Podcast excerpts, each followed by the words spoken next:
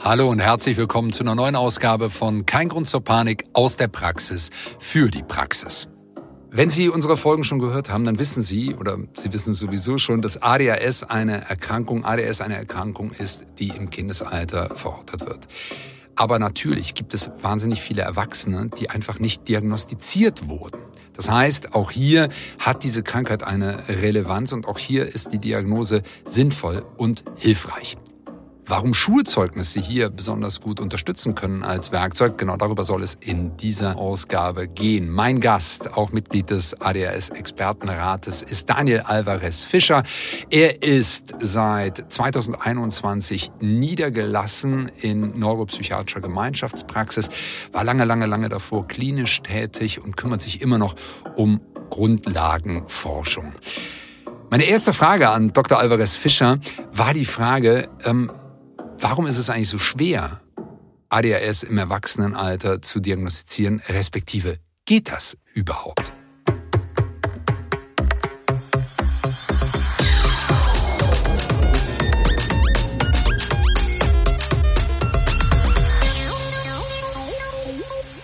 Ja, das ist eine sehr, sehr gute Frage. Und ja, das ist eben schwierig, ähm, weil ADHS in der Tat und man kann es gar nicht häufig genug sagen, eine Erkrankung der ersten Lebensdekade ist.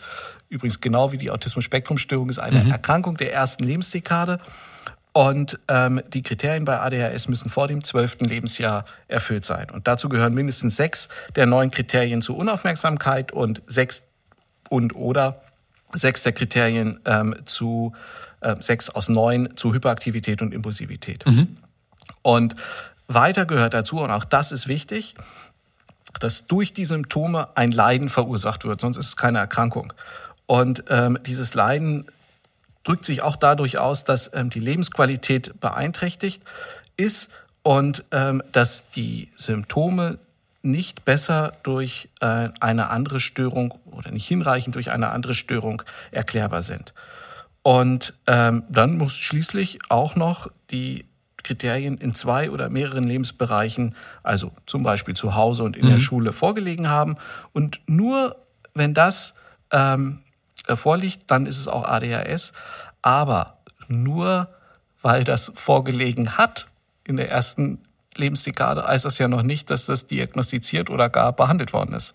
Mit dieser Geschichte laufe ich dann eventuell auf und komme dann als Erwachsener zur, zur Diagnose. Ja, und dann kann natürlich die Diagnose auch bei einem Erwachsenen gestellt werden. Und tatsächlich ist es so, dass ähm, 60 Prozent der ähm, Kinder und Jugendlichen oder bei 60 Prozent der Kinder und Jugendlichen diese Erkrankung bis ins Erwachsenenalter persistiert. Mhm. Und insbesondere dann, wenn sie nicht behandelt worden ist, kann die eben mit einer Reihe psychischer Komorbiditäten einhergehen. Okay, äh, das heißt, äh, es wächst sich nicht raus. Aber andersrum äh, ist es auch nicht so, dass es erst im Erwachsenenalter äh, auftritt sozusagen. Nach derzeitiger Lehrmeinung nein. Das wird immer wieder diskutiert, aber letztlich äh, finden sich praktisch immer Symptome auch im Kindesalter, wenn man sich diese Fälle genau anguckt, beziehungsweise gibt es eine andere Erklärung dafür. Also nach derzeitiger Lehrmeinung, nein, gibt es kein Late Onset ADHS. Okay. Wenn man sich das dann genau anguckt. Und jetzt kommen die Schulzeugnisse ja. ins Spiel. Das müssen Sie mir erklären. Wofür braucht man die? Naja, wenn ich als 30-jähriger Mensch ähm, in eine Praxis komme mhm. und ähm, oder ich als Arzt die, den Verdacht entwickle und möchte die Diagnose stellen, dann muss ich das ja quasi rückwirkend für die erste Lebensdekade tun, weil Gründe, warum wir unkonzentriert, warum wir planlos, warum wir angespannt sind, warum wir unruhig sind, gibt es so viele wie für Kopfschmerzen, mhm. ja, mhm. tausend. Und ähm, eine davon ist eben ADHS. Und die Schulzeugnisse ermöglichen uns quasi eine Zeitreise zurück. Mhm. Also manchmal äh, habe ich die Patienten vor mir und frage die Mensch, wie muss ich mir denn den Herrn Müller als ähm, Fritz vorstellen? ja.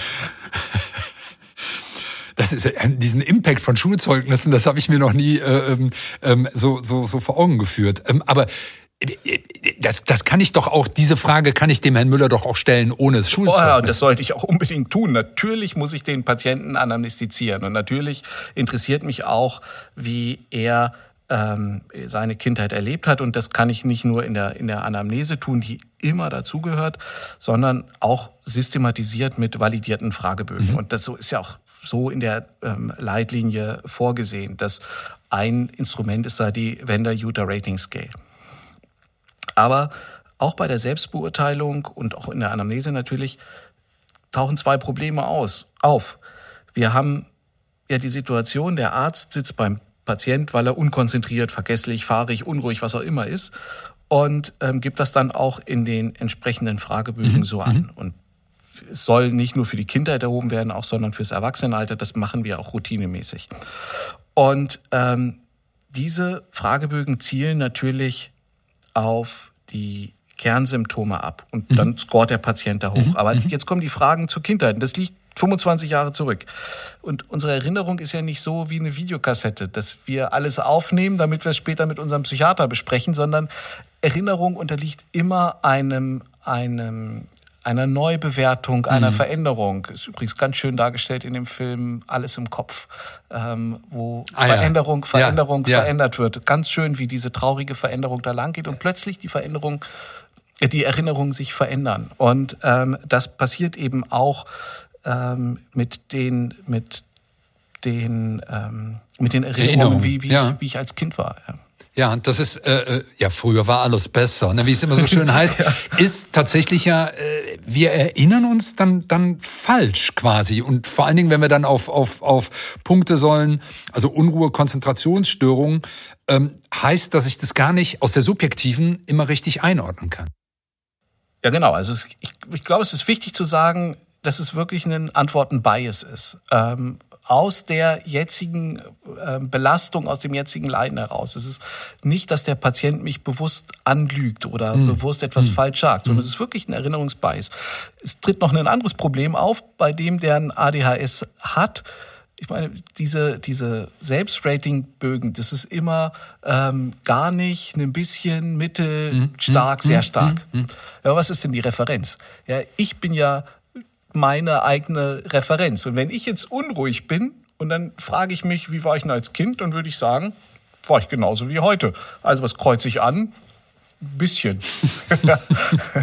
und tatsächlich, ich habe ähm, einen konkreten Fall vor Augen, ähm, wo man, wo alles hindeutete, die ganze Geschichte, ähm, dieser Patient, das klinische Bild, ähm, die Karriere mit einer, mit einer Substanzabhängigkeit mhm. auch, mhm. einer Paradexenreaktion auf Stimulantien.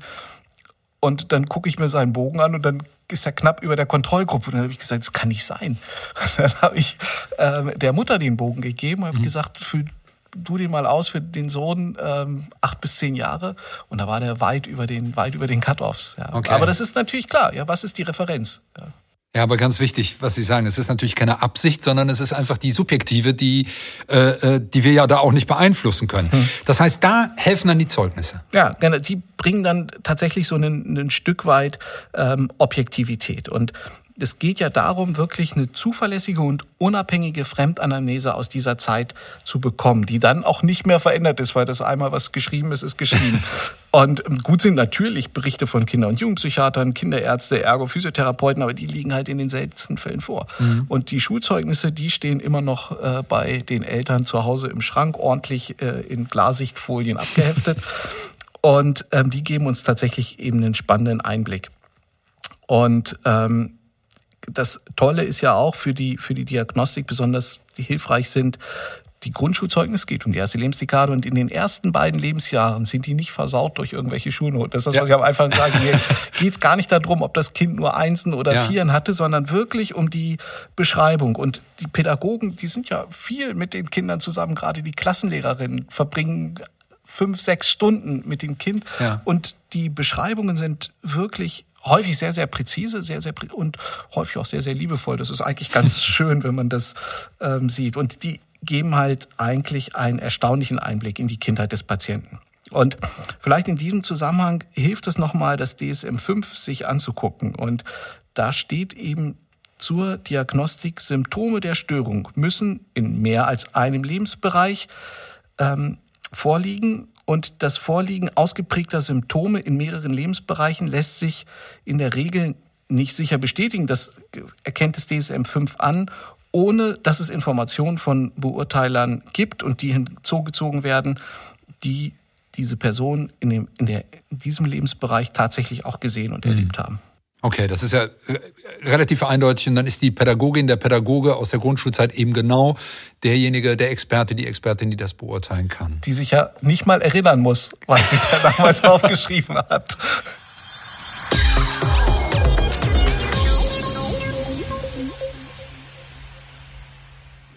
Mit dieser klaren Einordnung von Dr. Daniel Alvarez Fischer sage ich Dankeschön fürs Reinhören in dieser Ausgabe von Kein Grund zur Panik aus der Praxis für die Praxis. Ich hoffe, wir konnten Ihnen zeigen, wie sinnhaft und sinnvoll Schulzeugnisse als Diagnoseinstrument bei ADHS sein können und sind. Wenn Sie Lust haben, dann schalten Sie auch in die nächste Ausgabe wieder rein. Dort spreche ich mit Dr. Caroline Zimmermann über die Frage, wann ist der richtige Zeitpunkt, wann ist es notwendig, fachärztliche KollegInnen hinzuzuziehen und hier die Zusammenarbeit zu suchen.